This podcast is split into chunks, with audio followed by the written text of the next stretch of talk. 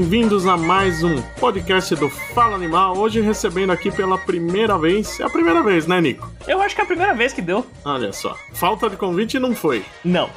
Bem-vindo, Nico. Muito obrigado, Bud. Um prazer finalmente dar pra estar aqui, depois de problemas de calendário, né? Os famosos problemas de calendário aí de produção. É, enfim, pude participar aí do Fala Animal. E o meu co-apresentador, Roberto II. E hoje nós vamos falar de um gibi que é mais uma da grande lista de tragédias na vida de Peter Parker, né? Mas estamos aqui com ele, que assim como eu achava a Gwen Stacy uma personagem chata na época em que ela ainda era viva, Leonardo Vicente, o Bud. Eu acho ela chata até hoje, mas a Gwen que vale é a Gwen Aranha, cara. Exatamente.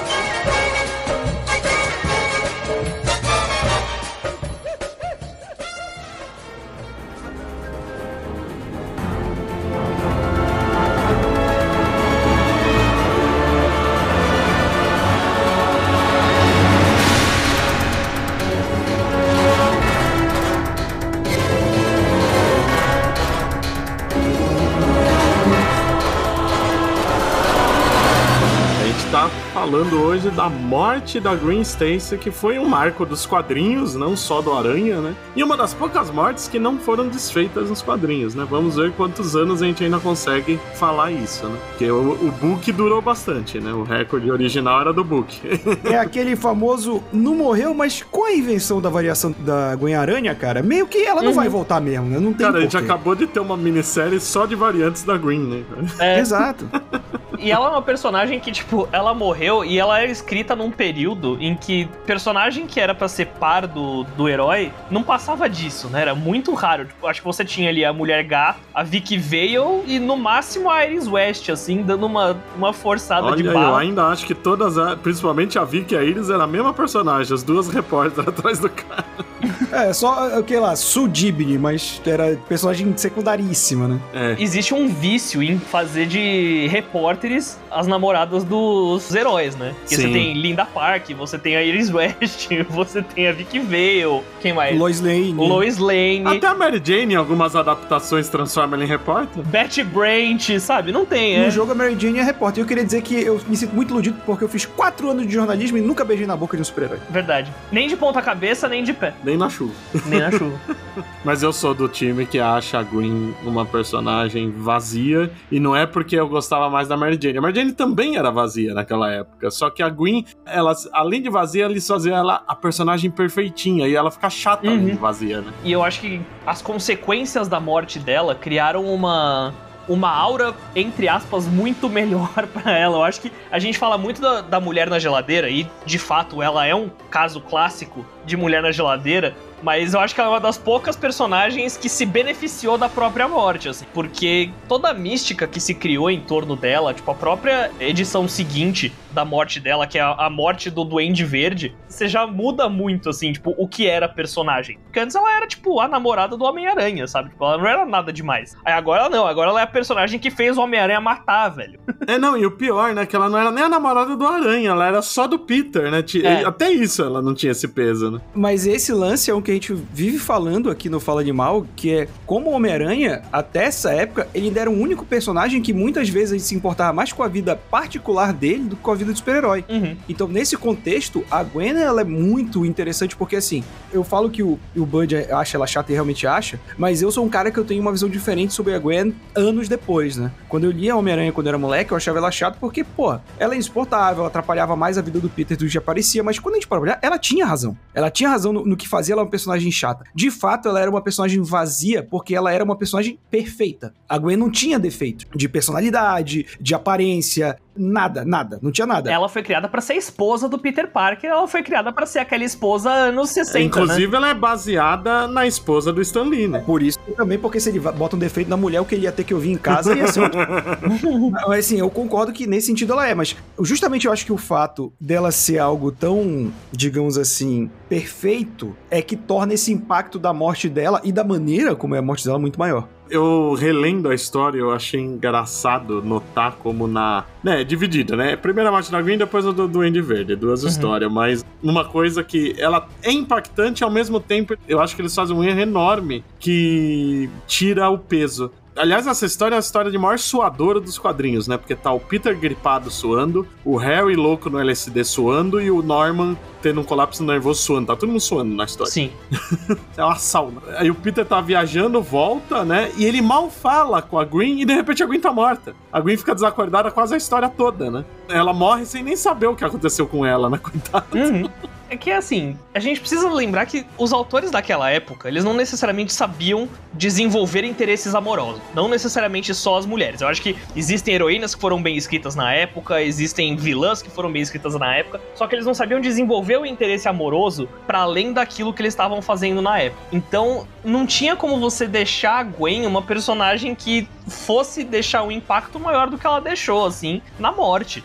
Por mais que ela tenha sido criada para casar com o Peter, matar ela foi, assim, a melhor coisa pro legado da personagem que ela tem hoje. Tanto que a gente lembra muito mais dela do que a Betty Brant, por exemplo, que continua viva e já teve muito outras histórias na vida do Peter ali, sabe? Foi a primeira do Peter. Exatamente. E continua presente. Tipo, o Dan Slott trouxe ela de volta algumas vezes, sabe? Tipo, a Mary Jane, por mais que seja de verdade o grande amor da vida do Peter, você tem um monte de gente falando, não, a, a, o verdadeiro amor era a Gwen. A Gwen não sei o quê. E outra coisa que deu pra Gwen essa mística foi a atuação da Emma Stone, que apesar de estar em filmes péssimos, ela atuou bem, ela transformou a personagem em uma personagem carismática. E a galera começa a achar que a Gwen era a melhor personagem do mundo quando ela tava por aqui. Ela não era. Mas ajuda também que uma das poucas coisas boas do Homem-Aranha do, do, Andrew Garfield é justamente essa dinâmica de casal. Uhum. Né? Eles eram um casal na época e eles têm uma dinâmica muito boa, uma química boa de casal. E uma dinâmica que não existe, né, entre o, o, Peter e a Gwen dos quadrinhos. Nunca existiu. Ela tá muito mais pra Mary Jane do que pra Gwen né, uhum. né, no filme. Que é a, a, questão da vida dupla, né? Dela tá inteirada na vida dupla dele, dela querer estar tá ali e ele tentar se afastar. E no, nos quadrinhos não era isso, né? Nos quadrinhos ela era meio que colocada como um impeditivo pra vida heróica dele, para cenas de porradinha. E ela não mudava muito de roupa também.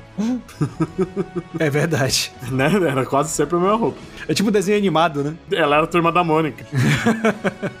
Mas tem toda também a mítica em volta da escolha, né? De quem morreria, né? Porque achavam que tinham que dar uma sacudida no título do Aranha, porque sim, né? Hum. Vamos sacudir o título mais vendido, ele está precisando. E claro que a primeira opção era a Tia May, porque ninguém entende como ela ainda estava viva, né? Ninguém né? entende ainda por que ela está viva. Não, já mataram duas vezes, né? Mas nunca a gente não passou. Por mim, podia dar esse passo que nem o filme e o jogo já fizeram e podia matar ela de vez. Eu também Eu acho. também acho. Mas, né, quem conhece ela de hoje em dia, ela é uma velha hoje em dia, mas ela não é um, um, negócio da, da Atlântida antes de afundar, como era na época. Uhum. Realmente você não entende, porque ela tá toda hora tendo infarto, parece uma uva passa. Ela rejuvenesceu muito desde os anos 90 pra cá. É, né? eles transformaram ela numa senhora saudável, numa senhorinha que envelheceu bem. Ela não envelheceu no tempo em que as mães fumavam grávidas, sabe?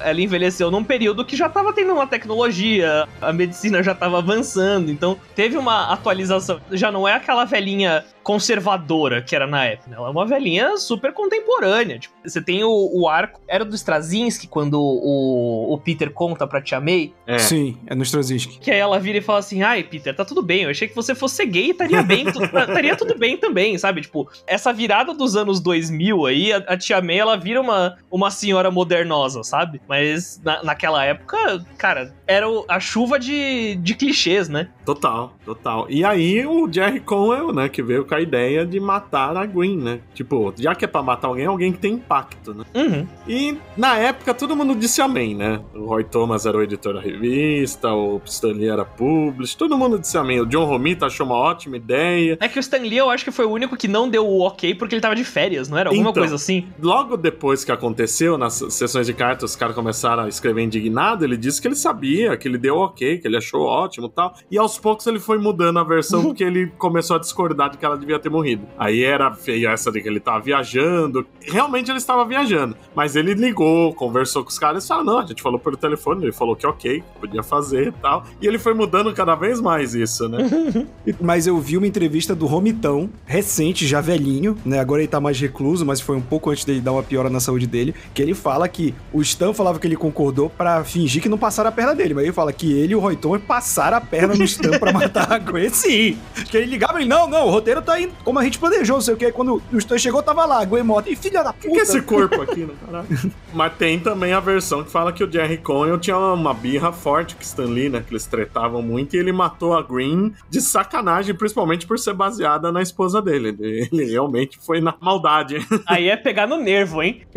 Dizem isso, né? É nível treta do John Byrne com o. Com o mundo. Com o Claremont. É, também. com pessoas que respiram.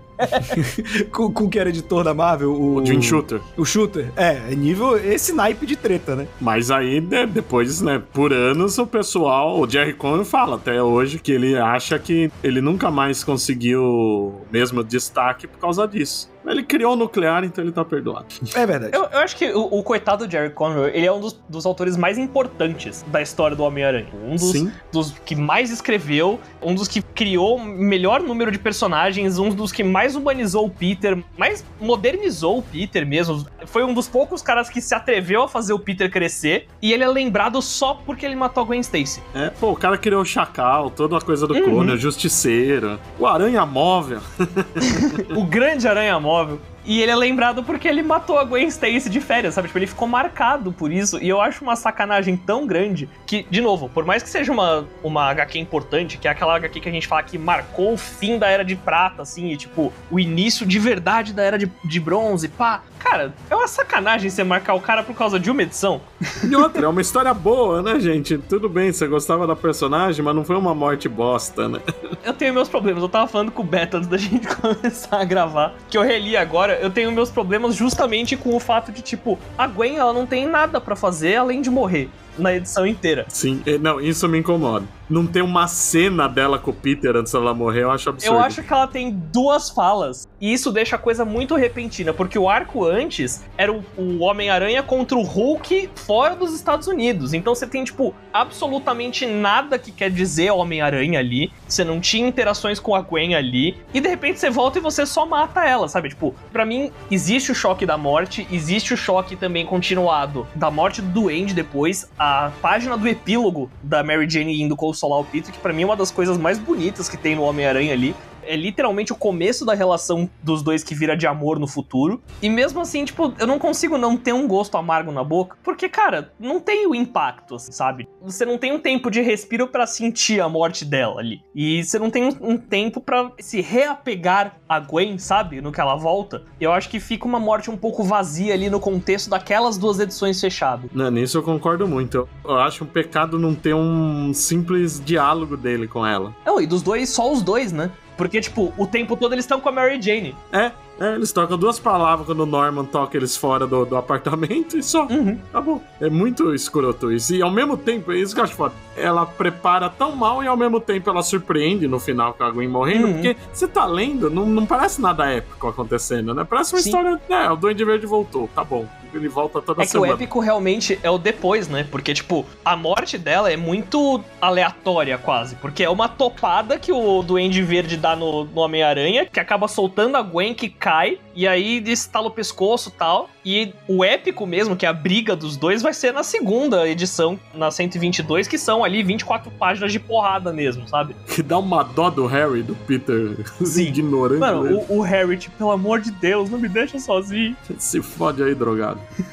Olha aí. Vai aí, noinha.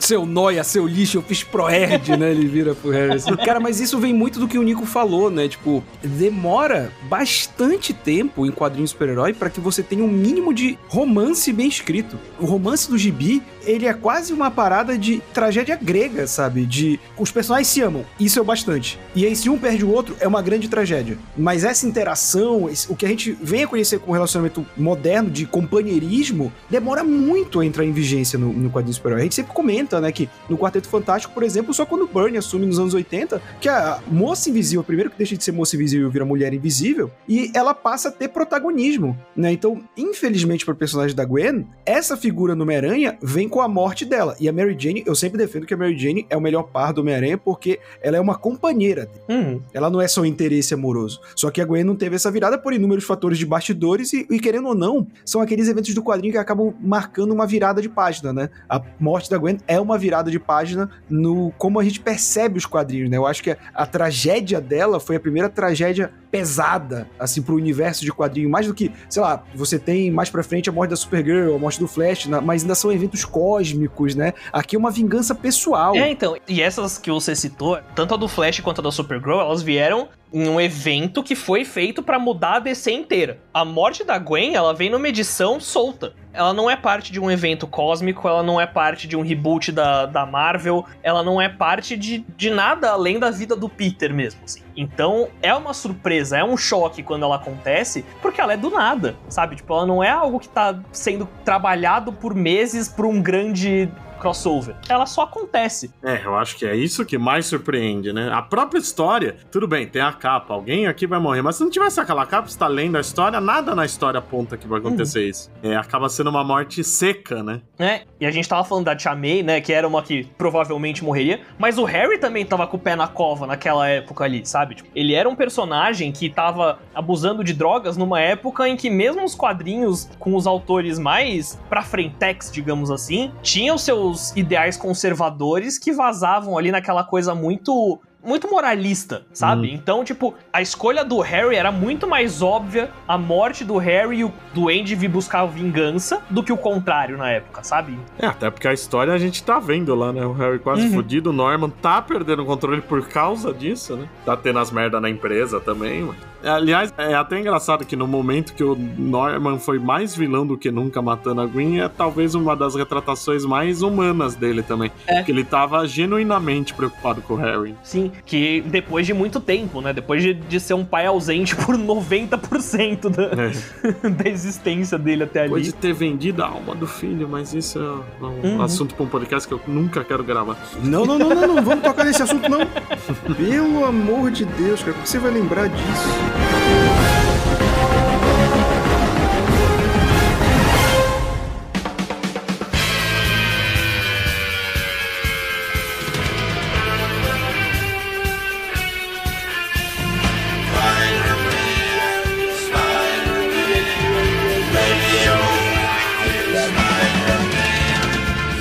falou do Romita, né? A arte nessa época era do Jill Kane. O Romita dava uma. Não era só arte finalista, tinha edições que ele dividia a arte com o Kane, né? E tem um outro arte finalista que ninguém lembra, que é o Tony Mortellaro. Mas é interessante que a primeira edição você não enxerga o Gil Kane ali. Não. Parece que é tudo do Romita. A segunda é o contrário. É puro Gil Kane e o Gil Kane faz o Peter com uma cara de psicopata. O Gil Kane faz aquele, aquele esquema que o colorista também aproveita, né? Que ele faz um, uma achura assim para fazer a sombra e o colorista realmente faz aquele tom azulado, né? Parece que o cara, tipo, parece monstro do Looney Tunes, né? tipo, como Dr. Jack e Mr. Hyde de transformação, assim. Não, e uns olhão saltado, você fica com medo do Peter. O Peter é mais assustador que o Norman ali. Aquela edição tá todo mundo cheirado na 122. Tá absolutamente todo mundo com os zoião arregalado, assim. Todo mundo na, na vibe de, de sair na porrada. Menos o Harry, que, coitado, tava com os olhos arregalados, só que se arrastando. Ele tá morrendo ali, coitado. O Jonah já queria enforcar o aranha em praça pública. Ah, mas, mas isso já é de praxe. É que aquela época era um Jonah mais filho da puta, né? A gente desacostumou é. um pouco disso. Aquela época era o Jonah que criou o escorpião. É, essas mudanças de identidade do Jonah de tempo em tempo é foda. Uhum. Eu, eu, queria perguntar para vocês qual foi a edição que vocês releram para gravar o podcast? Se foi do formatinho, se foi encadernado, se foi online? Porque eu peguei a edição que eu tenho aqui, o encadernado da Panini. Acho que foi o primeiro encadernado da Panini da Mostra Conhecidas, que já deve ter tido uns dois ou três. Foi ainda nos maiores clássicos. É, maiores clássicos, volume 3. O primeiro é o do Última Caçada de Craven, não lembro qual é o dois, esse é o terceiro. Eu só queria destacar aqui duas coisas que... Um, que capa horrorosa desse encadernado Sim, do JG Jones. alguém nacional que fez, eu não lembro quem foi. Não, é o JG Jones. É o JG ah, Jones. JG Jones? Nossa! É eu, eu, pesquisei no Guia dos Quadrinhos, eu achava também que era alguém nacional, Nossa. mas eu acho que foi a mesma capa lançada lá fora. É bem ruim essa capa, Mas agora pensando bem o estilo do cabelo, é bem a arte do JG é, Jones. É, o rosto da Gwen também. Mas, e é engraçado que todos os encadernados, até os gringos que eu procurei, eles sempre colocam a história da morte do Capitão Stacy antes, né? Que são é, duas ediçõezinhas da é mesa. é muito fininha, né, também, né? O da Salvati veio também. E aqui esse ainda inclui um, um extra de uma história do Romitão no, no Homem-Aranha já na, no Amazing Spider-Man 365, né? Que é aquelas histórias de aniversário da morte da Gwen. Eu acho legal quando incluem a do Capitão. Um que senão fica um negócio de 52 uhum. páginas.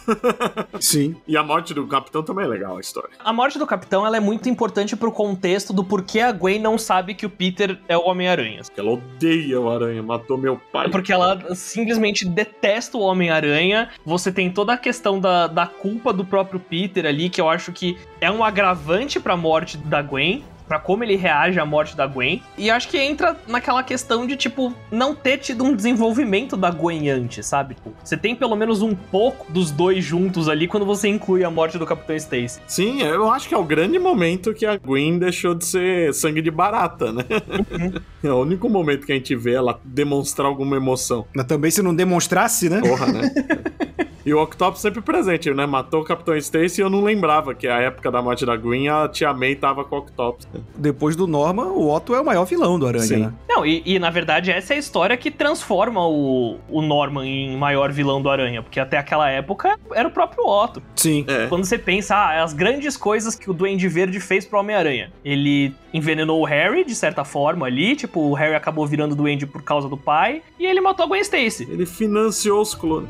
E, e, financiou os clones, tá? Mas o financiamento dos clones, ele não é, tipo, diretamente que você assistiu ele fazendo. Isso é um retcon que vem lá de depois. Da... Ele comeu a Gwen, bicho. Não, que, que já não tem foi mais retcon isso. de novo. Já foi. Exatamente. Os grandes crimes do Norman são todos retcons. Nenhum deles a gente vê acontecendo. O do Otto, não. O Otto, tipo, várias e várias vezes ele deixa o Homem-Aranha no chinelo, assim, sabe? Tipo, o Peter ele precisa tirar. o velho, comeu a velha. Exatamente. O Peter precisa tirar força do fundo do coração, assim, para derrotar o Otto. O Duende Verde, não. Ele, ele era um cara que, que gostava de explodir coisas e planar por aí até ele matar Gwen Stacy. E que era dado até a amnésia. É. Pior desculpa do mundo. Mas na época ajudou a vender mais, é óbvio, né? Uhum. Podia não ter internet, mas as pessoas escreviam cartas de ódio, né? A pessoa começou a ficar puta, Stanley começou a ficar incomodado que em qualquer entrevista só falavam disso, né?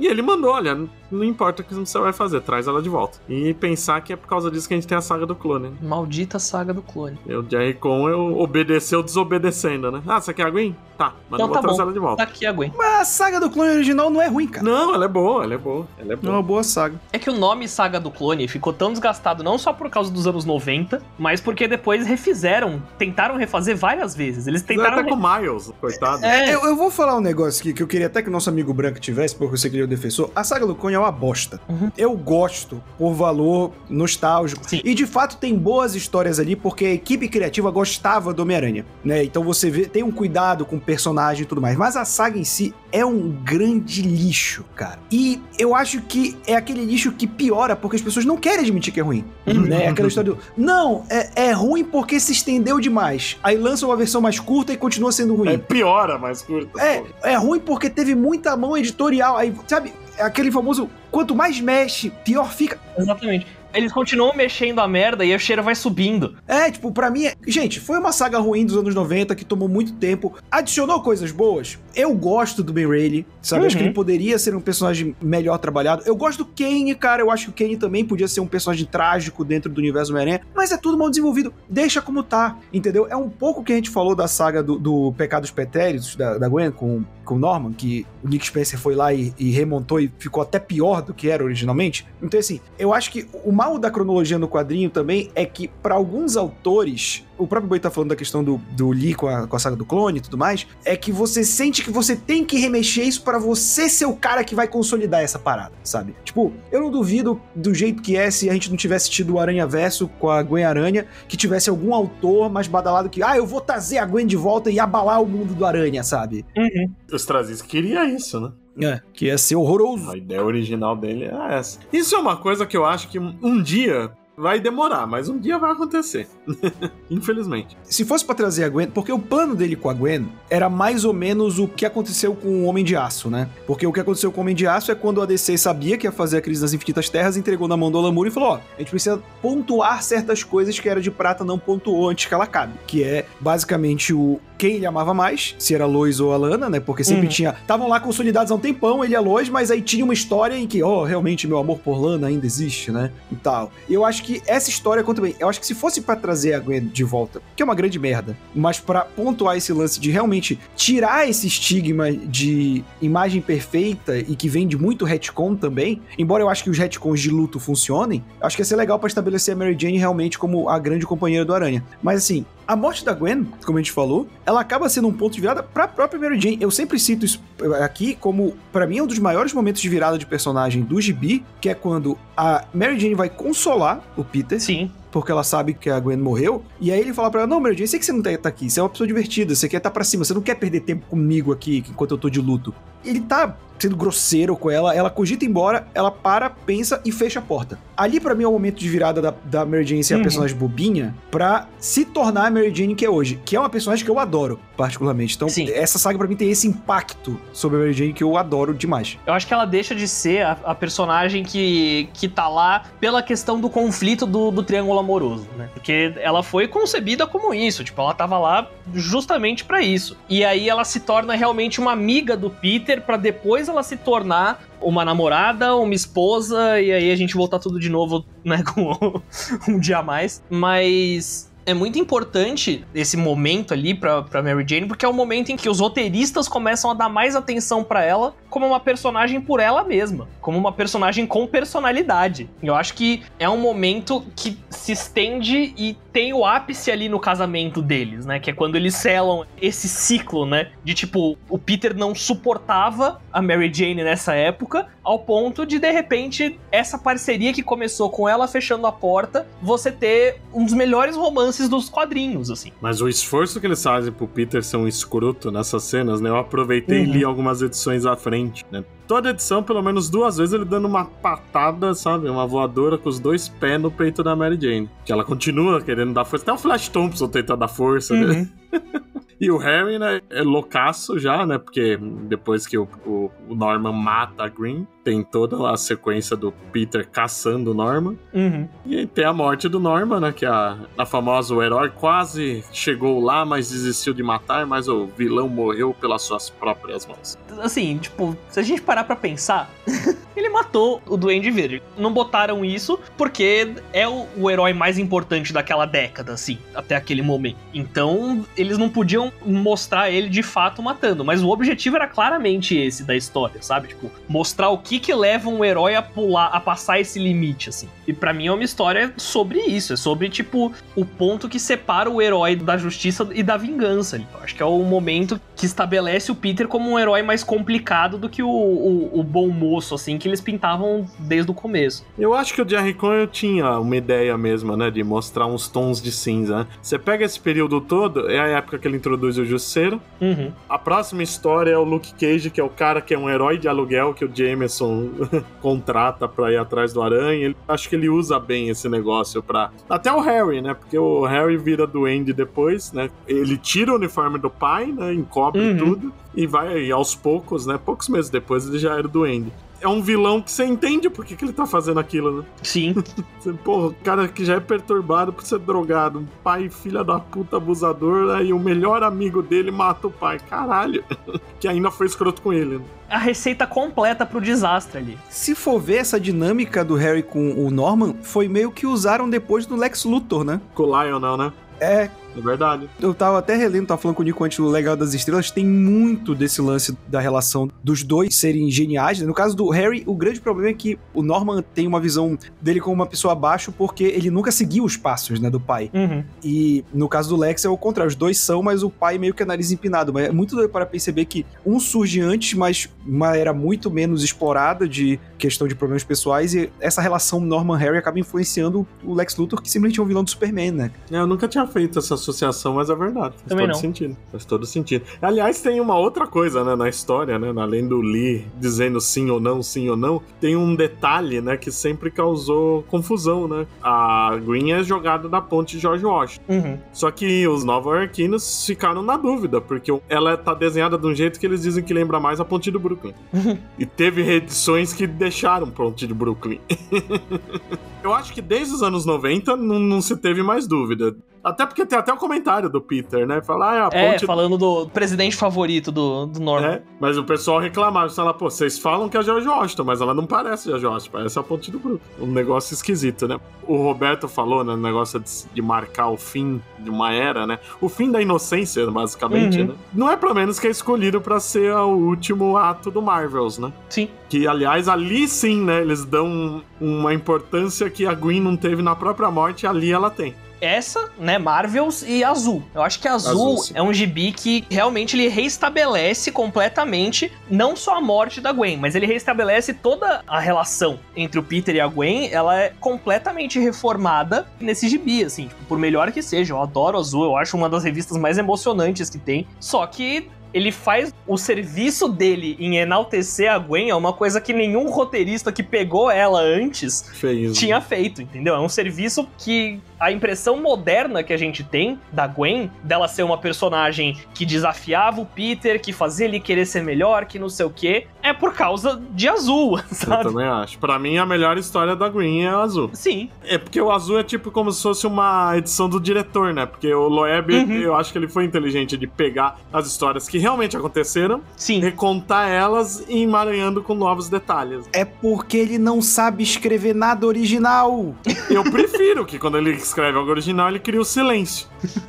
Essa quadrologia dele das cores, tirando do Capitão América, que é de longe o pior de É, esse todos. é o único que eu não li. Nossa, é horroroso. É, eu não gosto dessa. Cara, eu tentei ler e, e, assim, eu li até o final, mas é horrível. Mas o Homem-Aranha Azul é uma parada de luto. Então ele Uhum. pega o que e coloca essa visão do luto por cima, que funciona. Ele tenta fazer a mesma coisa na morte do Capitão América e não funciona muito bem. Não, é ruim. É só a parte justamente do Aranha que é boa. Ah, na verdade, o que funciona ali é que é legal ver a visão de diferentes artistas, né? No luto ali, mas como história em si. E eu acho que o Azul também tem esse lance, né? E ele, até o desfecho, cara, ele copia do- da morte da Gwen Stacy. Só que é com a Mary Jane entrando quando ele tá gravando a mensagem pra Uhum. Gwen ainda. É. Que é quando eles já são casados, acho, né? Sim, Sim. é. Aquela parte é no presente, né? Se vocês forem ver, essa história, o beijo que eu falei pra vocês que tá no encadernado, que é do Amazing Spider-Man 365, que é do Dematteis e do John Romita pai, ela é a mesma estrutura do azul. Só que é ele relembrando a última noite deles juntos antes dela morrer. Até porque a porra do gibi, que é a morte dela, eles não fazem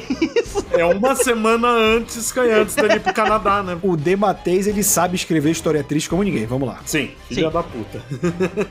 Ele é o, o, o não equilíbrio, né? Ele ou ele vai fazer pra você uma história muito, muito triste, ou ele vai fazer uma história extremamente espirituosa que você vai se cagar de rir do começo ao fim. Isso é verdade. Porque você não tem o meio termo com ele ali. E acho que quando você pega alguém assim, pra você falar, bom, vamos contar uma história da, da personagem mais trágica, que nasceu pra morrer, que é a Gwen Stacy, é pedir pra, pra chorar, sabe? E a história é boa. E é uma história curtinha e de boa.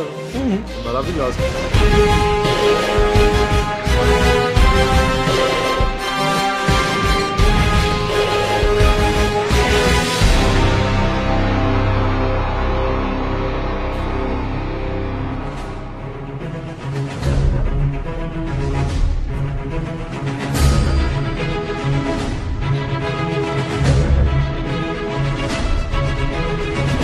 Esse negócio de querer, né, de burlar a morte, né, você não traz a Green de volta, mas você burla a morte dela como nunca, né? Uhum. Com certeza deve ter sido um dos What If mais vendidos daquela primeira leva. Sim. E é fraquinho aquele, é um dos piores. Mas aí a gente tem a Clone, né? A saga do Clone é toda em cima disso, que eu, eu concordo com o Roberto, eu acho a saga do Clone original muito boa. Até porque tem a arte do Rosandro, que desenhava bem pra caralho. A Clone, coitada, né? Depois era um vírus, que ela era uma mina comum, que tinha um vírus que fazia ela virar Green. Nossa senhora, coitadinha. Clone sofreu mais que a Green até.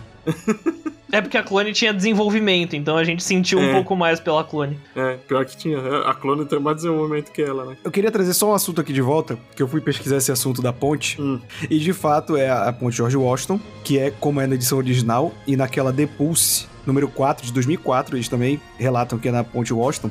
Só que como o Gil Kane e o Romitão desenharam, porque a diferença principal é que a ponte George Washington é de metal. Ah, E, e ela é meio vazadinha, assim, né? Ela não é sólida. E a ponte do Brooklyn é de tijolos, que é a mais antiga, Uhum. que é a que foi desenhada. E aí, a confusão vem que a própria Marvel e alguns reprints de edições Sim, e encadernados, mudou. ela corrige colocando que é Brooklyn, né? E aí também tem as versões de adaptação, que é tipo assim, pra piorar, algumas adapta- adaptações, como a em Ultimate ou no filme do Sam Raimi, que tem também cenas né, de alguém caindo da ponte, eles fazem na ponte de Queensboro, ou seja, botam uma terceira ponte na, na jogada. É ótimo, é assim que você explora o multiverso, entendeu?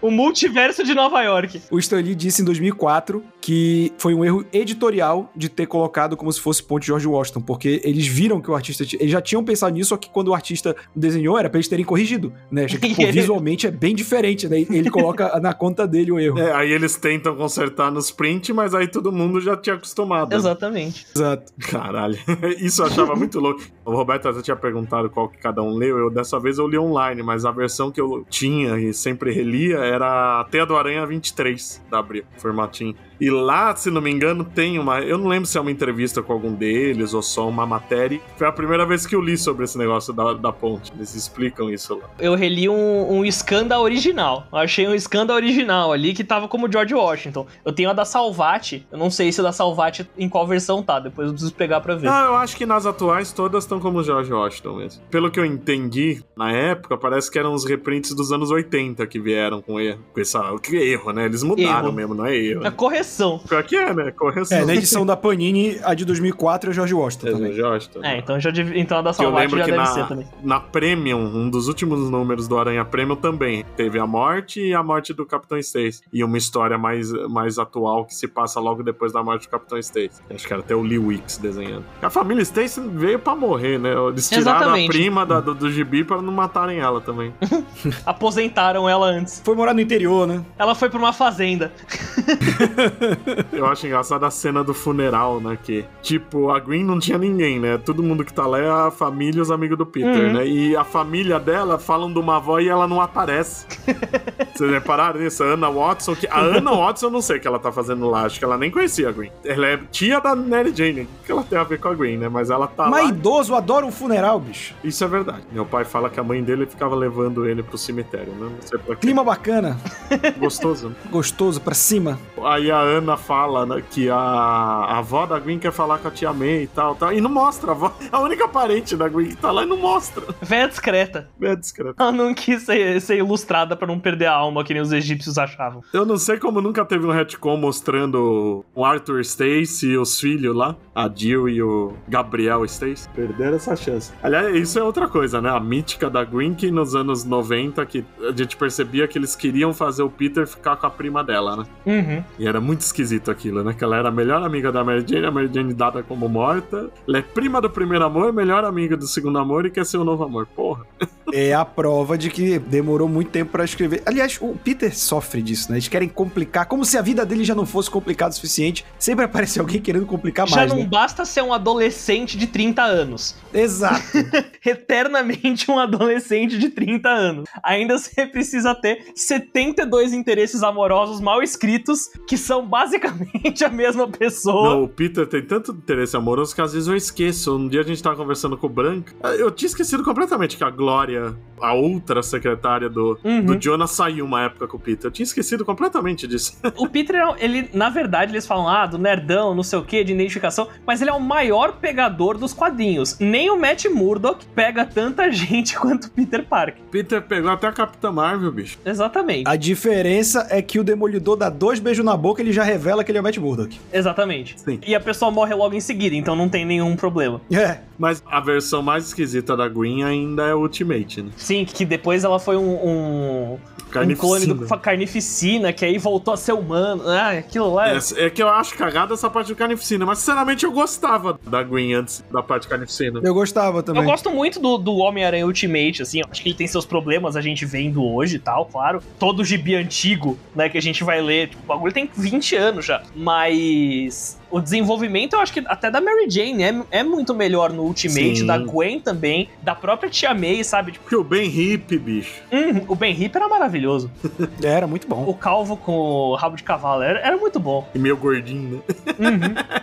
É, parecia um tiozão mesmo, né, cara? É. Porque a, a gente tava falando da Tia May no início, mas essa é a visão também. Antigamente, era muito comum que você tivesse alguns parentes muito, muito velhos, né? Tipo, a Uhum. diferença entre o filho mais velho e o mais novo era muito grande. Não, e outra, naquela época, a pessoa tinha 65 anos, já parece o que hoje em dia as pessoas estão com 80, Exatamente. 90. né? É, hoje em dia, por- até porque, por exemplo, se você for pegar uma pessoa de 20 até 40, é, o ritmo de vida da pessoa no mundo atual é muito parecido, não é, não é que nem antigamente, que a pessoa já tinha trabalhado, já tinha uma Uhum. renda, já tava descansando. Hoje em dia a gente tem que trabalhar que nem corno, desde os 18 até sabe lá Deus quando, e não tem tempo de descansar. Aí a gente morre. Exatamente. Que nem as namoradas do Demet Murdoch. E o tio Ben. E o tio Ben. E a Gwen Stacy. E o Duende Verde. E o Harry. Morreu todo mundo. Mas assim, eu acho que o Peter, ele é o personagem com o maior número de mortes importantes sem volta, né, dos Sim, quadrinhos. Sim. O tio Ben é um que nunca voltou. É, o tio Ben, ele entra numa categoria tipo... Os pais do Batman. É, pra mim é tipo os pais do Batman. Ele não, não vai voltar. Ele não pode O voltar. tio Ben voltar, ele anula a existência do Aranha. Mas sabe o que eu lembrei? A Gwen voltou já uma vez. Voltou? A conspiração do clone do Dan Slott. É, então, mas não foi uma coisa permanente, assim. A única vez que eles trouxeram ela pra ficar foi a, a Gwen Aranha. É, ela foi uma porta giratória, essa. É. Oi, morri. É tipo falar que o, o, o Thomas Wayne voltou por causa do Batman lá do Flashpoint. Não, mas aí é um outro, né? Da conspiração é que. É, é que eu acho todo idiota esse negócio, que é, ah, ele conseguiu um jeito de passar a mente, tá? Do que? Das cinzas das pessoas? Ele pegou a mente, porra. Pra mim é aquela coisa que o Grant Morrison fala, sabe? Tipo, É beleza, não é real, pum. Mas tem muito a questão de a história inteira do, do Conspiração do Clone ser ruim. Ela é ruim. Então você não consegue relevar essas pequenas bobeiras, sabe? Essas pequenas ficções científicas que você aceitaria se fosse uma boa história. Mas por outro lado, tem a Gwen vendo o Peter Aranha e dizendo que não, não odiava o Aranha. Uhum. Esse momento bonitinho. Mas realmente a Gwen Aranha é a Gwen que vale. E é de novo a, a Gwen que teve um desenvolvimento além de ser apenas uma namorada do Peter, sabe? Ela realmente é uma identidade, é tanto quanto a Ultimate, ela tem uma personalidade totalmente diferente, né? Ela, lá Sim. ela nunca namorou o Peter, ela é mais revoltadona, tá na banda, né? Independente dela ser uma heroína, a identidade dela já é totalmente outra. Sim. De novo, é muito por causa do tempos diferentes. Não existe uma, uma versão que a gente possa falar que a Gwen do 616 era boa. Era uma boa personagem, sabe? Ela não parece nem uma adolescente, né? É. Ela parece uma velha. Ela se tornou uma boa personagem por causa dos retcons, sabe? Por causa das histórias paralelas que criaram em cima da morte dela. Então, ela é uma personagem que, se ela tivesse só terminado com o Peter, como foi com a Betty Brand,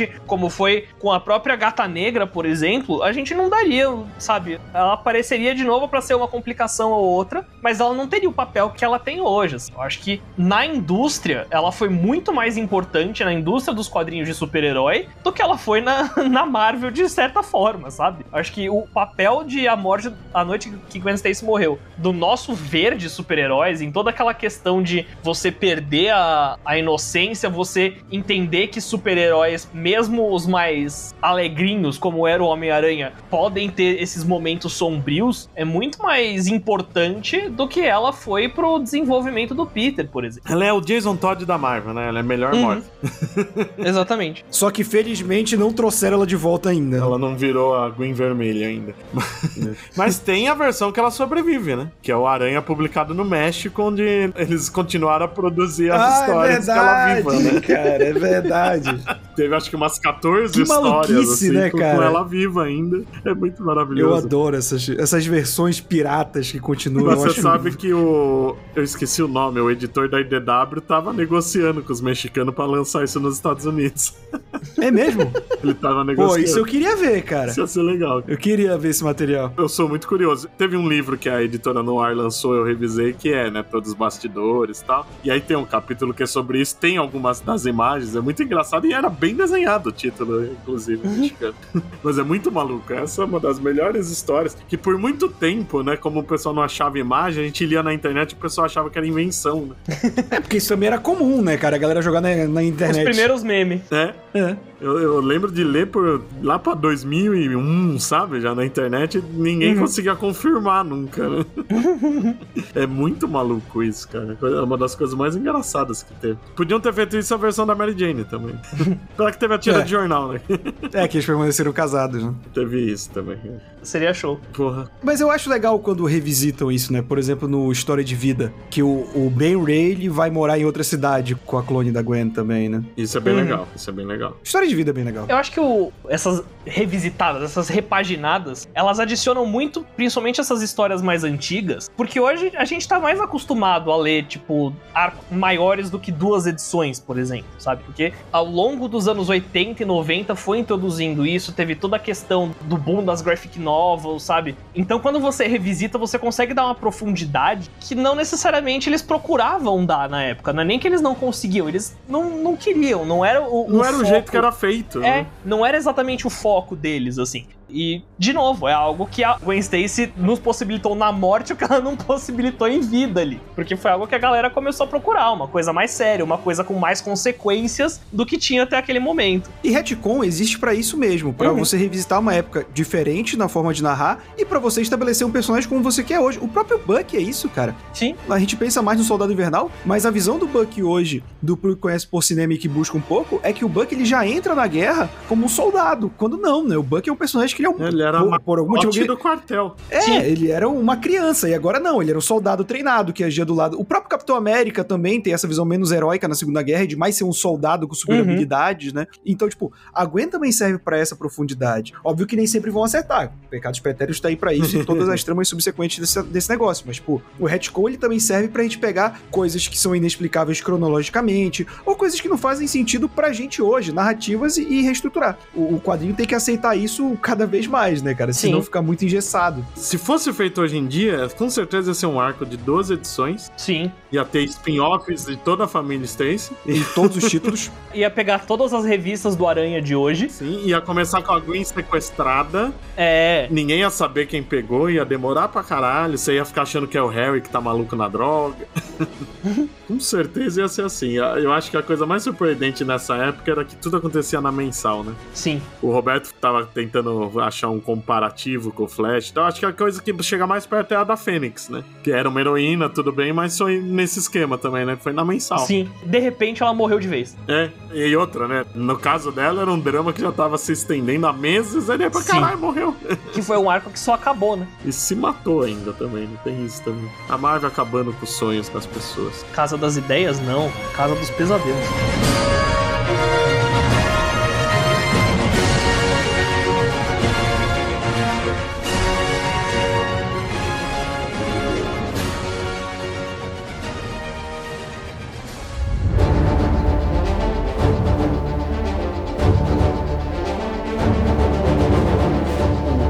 A questão das poses também, né? Que agora teve o, o multiverso das Gwens. Tinha umas capas comemorativas com, vil, com, os vilões do Aranha e todas elas eram o mesmo desenho, só que uhum. com uma cobertura diferente. Elas na mesma pose, mesmo rosto, tudo igual. Aí só, só bota, ah, aqui do, do, do Rino, ah, aqui de Duende, ah, que legal.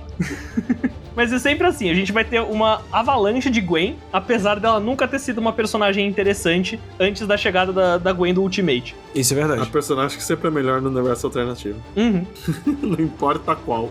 E ainda mais com as animação, né, também, né, cara? Sim. Porque a, a Sony, ela demora tanto para fazer as coisas que a gente não sabe se ela ainda quer fazer, né? Que tem aquele projeto de um spin-off do Aranha Verso só com as mulheres que a Green ia ser o principal. Junto do Miles é a versão alternativa que deu mais certo. É, óbvio. É porque é a versão que voltou a conversar com o adolescente, né? Sim. E aí você, teoricamente, isso deveria abrir caminho para você deixar o Peter crescer, deixar ele voltar a ser o, o, homem casado, o pai de família que a gente conhece, para os dois jovens assumirem esse papel de ligação com o público adolescente. Só que a Marvel não gosta de deixar o Homem-Aranha crescer e ele vai viver nesse limbo aí do, da adolescência dos 30, 40 anos para sempre. É, isso é um mal que tem que vir, cara. Tipo, um editor pulso firme, como foi o Quesada, só que o Quesada depois mudou de ideia, né? Tinha que ser alguém falar, ó, gente vai evoluir com a Aranha. Tem o Miles, tem a Gwen-Aranha, tem uma série de coisas que dá para fazer que, cara, o Homem-Aranha, ele hoje tem uma aranha-família, digamos assim, que ele pega todos os públicos. Sim. A Gwen-Aranha, ela pega um público feminino muito forte, sabe? Porque ela não é aquele personagem feminino estereotipado, justamente é um personagem feminino atual nos uhum. quadrinhos, com suas próprias tramas, sem ser gibi de menininha, como era antigamente, né? Sempre que você tinha uma é, protagonista. Ser gibi de romancezinho, né? Exato. Você tem o Miles, cara, o Miles que, tipo, ele tem problemas de adolescente atual, porque o principal problema do Peter, para mim, é quando ele volta a ser adolescente, parece que ele tem problema de adolescente da década de 70. É, Sim, isso é. sabe? É. Eles não sabem fazer o retcon dele ser adolescente de hoje em dia. Né? E, pouco rindo da desgraça, alguns problemas que você pode colocar do Peter adulto são problemas que ele teria como adolescente na década de 70. Uhum. Problemas financeiros e tal, só que pela visão de um adulto, sabe? Com filhos, casado, procurando uma casa e tal. Você pode colocar esses problemas, só que sem a visão do adolescente, cara. Ele tem 30 anos. Então, tipo, falta alguém de pulso firme que consiga colocar isso no personagem, sabe? Assim como foi, óbvio, por um milhão de questões de bastidores que a gente colocou, a morte da Gwen Stacy. A morte da Gwen Stacy é um ponto, tipo, ó, é, é aquele famoso ponto de não retorno, né, que a gente falou em inglês. Que não tem como você voltar atrás. Eu acho que tinha que vir algum ponto de falar, ó, Homem-Aranha é um adulto, cara. E a gente vai Uhum. colocar esses problemas dele como um adulto. E não voltar atrás. Eu acho que falta um pouco isso pra vida do Homem-Aranha, como a morte da Gwen foi. Foi o Romita que falou uma vez que também que uma- um dos motivos da decisão era esse. Era óbvio que o Peter ia casar com a Gwen, não ia ter como mudar isso, porque tava tudo encaminhado pra isso. E eles achavam que não, não era pra ele casar, né? Talvez tenha sido o principal motivo de escolherem ela pra morrer. Foi a primeira vítima da síndrome do Peter Pan, né? Exatamente. Não, é do Peter Parker. Peter Do Peter Parker, desculpa. Peter Pan é outro. É tudo PP. Punker, o Peter Punker. Não, que aí é o, vai virar o, o, Punk Aranha. é o gatuno. É o Gatuno.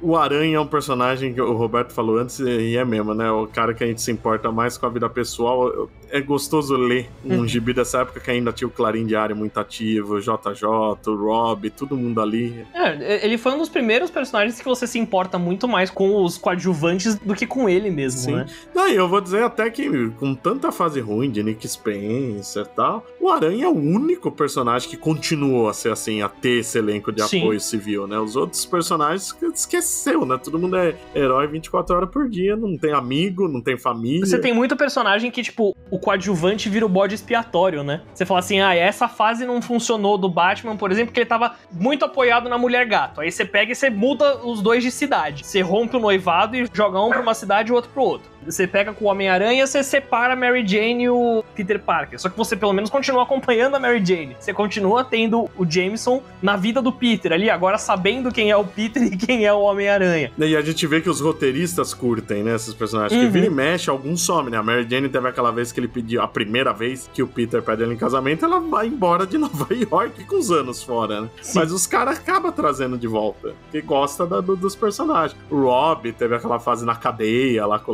o lápide. Tem todo personagem coadjuvante do Peter em algum momento sumiu. Sim. E hoje em dia tá quase todos de volta de uma vez, né? Tá super povoado em volta do Aranha. É, de novo. E todo mundo trazendo mais alguém, né? É, seja o Randy namorando a besoura, todo mundo traz muito mais elemento pro novelão que é a Exatamente. história do Homem-Aranha, né? Novelão Marvel. A capa, aliás, né, que eles falam que alguém vai morrer nessa edição, eu acho engraçado, né, que o que, que o Randy Robertson tá fazendo ali, né?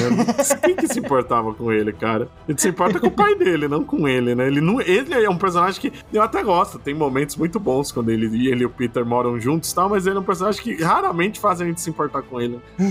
Ele tá lá. Tá lá. Ele é um personagem já feito. É, nessa época ele tinha um- uma importância de ser o cara que era o revoltadão da turma, né? Ele Não, era a melhor fase dele pra mim é quando ele vai dividir apartamento com o Peter. A primeira quando- um pouco vez, depois. né? É, eu acho muito legal a primeira vez que Ele é o plano B do Peter sempre, né? Desde então. né? Coitado. é um amigo firmeza. O Peter tá morando, tá na rua, acho que eu vou ligar pro Randy. Faz cinco anos que eu não falo com ele? Faz. A última vez que eu falei com ele foi no run do Straczynski. Foda- Foda-se, vou ligar. Foda-se, eu sei que ele tem um quarto pra mim ali, né? E pro bumerangue também. O que é maravilhoso. É outra relação que eu adoro também. Sim, pena que o próprio roteirista que fez aquilo tão bem acabou com ela de um jeito merda. Sim. Bom, acho que a gente deu uma geral legal no, na morte, que aliás, esquecemos de comentar, né? 50 aninhos, né? Caralho, ela já tá morta quase cinco vezes mais tempo do que viveu. É isso que eu ia falar, né? ela já tem mais tempo de morta do que de publicação. Caralho, né? É tipo aquela teoria, né? Lembra a teoria de que o Paul McCartney morreu e foi substituído por um sósia? Uhum. Acho que ela falou, o sósia já tem mais tempo de Paul McCartney do, que o Paul McCartney, teve, original, é. né? Ele já pode usar o nome, é, ter o nome por uso capião. É. A Gwen Aranha já tá com quase tanto tempo de publicação quanto a Gwen Stacy original. É verdade. É, não, não deve estar mais, mas deve estar empatada, deve estar empatada. Quase, quase. Então, ainda não chegou, mas ela tá quase. Quanto tempo de publicação tem a Gwen? A Gwen, ela aparece em 65, não é? Por aí. Mas se fosse 65, foram oito anos. Eu acho que a Spider-Gwen já tem mais, cara. Ela é de 2014. Falta pouco, falta Falta pouco. um ano pra empatar. Não, não, empatou já. Se é 2014, fez nove, vai fazer nove anos. É verdade. Ah, é, já passou já, né? Olha aí. Caralho, velho. Cacete. Pra ver, né, como a percepção de tempo é um negócio maluco. Sim. É porque a gente cresceu já lendo com a, A Gwen gente morta. acompanhou, né? A gente já tem o impacto da morte da Gwen ali, sabe? Dos vários retornos. A gente sempre pegou os retornos como algo game changing, assim, né? Tipo, pra mudar totalmente o, cenário. E a Gwen-Aranha não, ela era pra ser uma personagem solta ali no Aranha-Verso, e é isso. E aí ela se tornou um fenômeno. O melhor da Gwen-Aranha é que o, ma- o maior motivo dela ser um fenômeno foi a Marvel perceber que tava rolando cosplay demais dela. Uhum. Tem até aquele esquema, né? Ela apareceu na, na, na solicitação e já tinha cosplay. O pessoal nem É. sabia quem era a personagem direito. A Gwenpool também foi assim. Sim, é, Gwenpool era uma capa alternativa só, né? A Gwenpool não era nem pra ser uma personagem. É, que foi um mês que teve capas que era tudo green, da né? Gwen, é.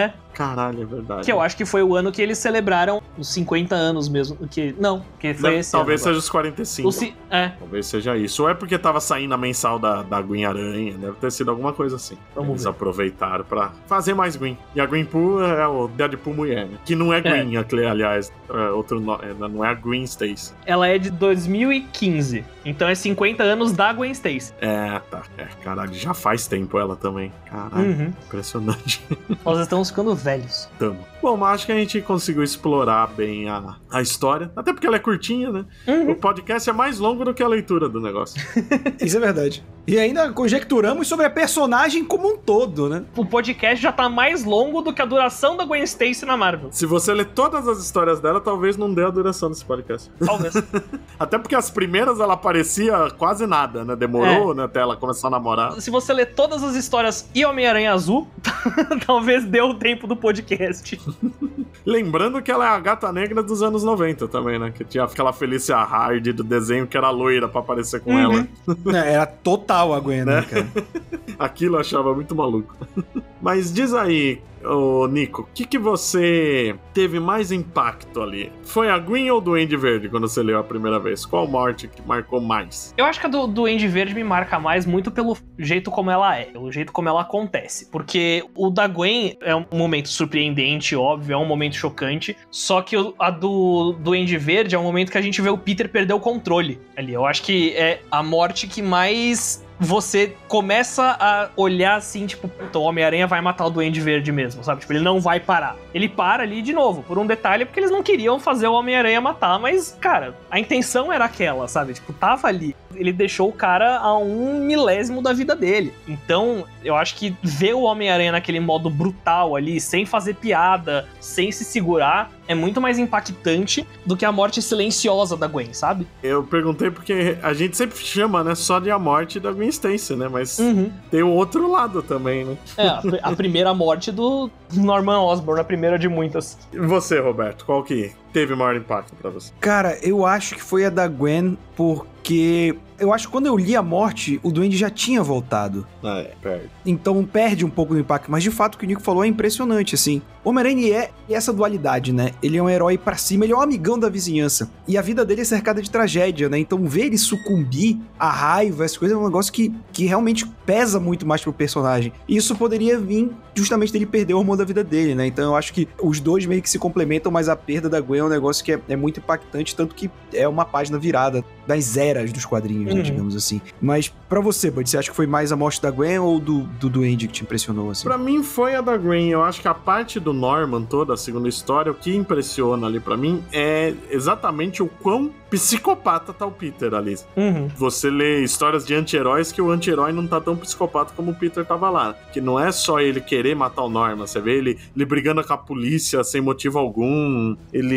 dando patada na Mary Jane, no Harry, no Flash Thompson. Ele só não deu patada na Tia May porque ela tava prisioneira do Octopus, senão ele dava também. Ver ele putaço assim, eu acho que teve o maior impacto. Porque o Duende, pra mim, ele não era. O Norman foi ser o Duende pra mim quando ele voltou. O Duende pra mim era o Harry. O Duende que eu vi evoluir, ter várias histórias tal. Uhum. Perder a memória 30 vezes também.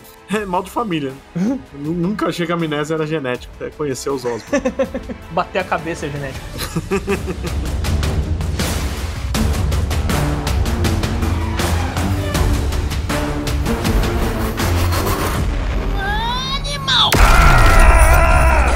quero agradecer de novo você participar. Deixe seu jabá. Meu jabá, eu tô nas redes como Nico Garófalo com K. É, eu escrevo textos um pouco de devaneio ali no, no Omelete de vez em quando, sobre gibi, sobre filme de hominho. Então eu sempre vou compartilhar meus textos por ali. E é por aí que eu tô. Tô nas redes como Nico Garófalo, é só seguir lá. E você, Roberto? Bom, pra quem gosta de me ouvir falando besteira, eu também falo besteira lá no youtube.com barra A Hora Suave, que tem vídeo quadrinhos, série, videogame, cinema e tudo mais do mundo nerd. E também tem tenho meu projetinho que é o Eu Te Amo Dr. Zais, em que eu comento episódio a episódio de Os Simpsons. E você, Leonardo Vicente? Deixa os seus jabás. Bom, Fala Animal também é um site, falaanimal.com.br, com notícias, matérias, resenhas. Siga também nas redes sociais, no Instagram e no Facebook. E no TikTok também, que eu quase fui esquecendo, como Fala Animal. E no Twitter, como Fala Animal Site. Lembrando que o podcast é quinzenal, segunda-feira sim, segunda-feira não, tem um episódio novo no ar. Então, até o próximo episódio e obrigado de novo, Nick a todo mundo que ouviu. Obrigado pelo convite.